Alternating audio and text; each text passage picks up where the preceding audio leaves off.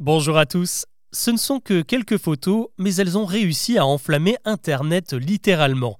Vous les avez peut-être vues passer ces derniers jours sur TikTok, Facebook ou Instagram. Des images de la tour Eiffel en feu ont ému le monde entier. On y voit le fameux monument complètement embrasé au milieu des rues de Paris. L'un des clichés montre des dizaines de badauds les yeux rivés sur la catastrophe. Sur un autre, ce sont les pompiers casques sur la tête qui semblent affluer vers la Dame de Fer en flammes. En seulement quelques heures, ces photos ont été massivement partagées et ont cumulé près de 5 millions de likes rien que sur TikTok.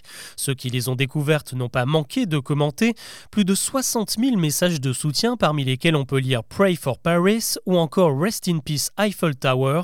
Aux États-Unis, en Inde et même au Japon, le monde entier est resté sidéré devant ces images. Et pourtant, au milieu des commentaires, on pouvait lire quelques appels au calme et surtout à la raison, car il suffisait d'aller consulter une webcam en direct de Paris ou les dernières photos postées par les touristes sur place pour se rendre compte que la tour Eiffel allait très bien aucun incendie ne s'y était déclaré.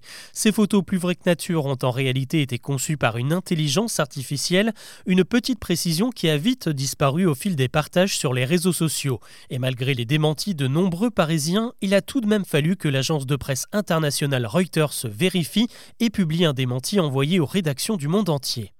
Alors évidemment, c'est touchant de voir que le monde puisse autant s'inquiéter pour nous, surtout après la catastrophe bien réelle qui a dévasté la cathédrale Notre-Dame en 2019.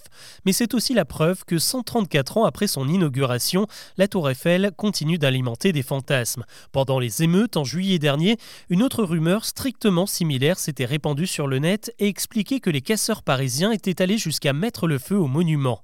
Quelques années auparavant, des ragots ont fait croire à la construction d'une mosquée au dernier étage de la tour on dit aussi qu'il existe une loi qui interdit de la photographier de nuit, ou encore que ce sont les États-Unis qui ont offert l'édifice à la France en échange de la Statue de la Liberté.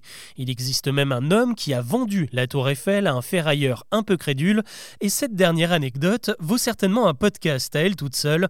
On y reviendra sûrement dans un prochain épisode.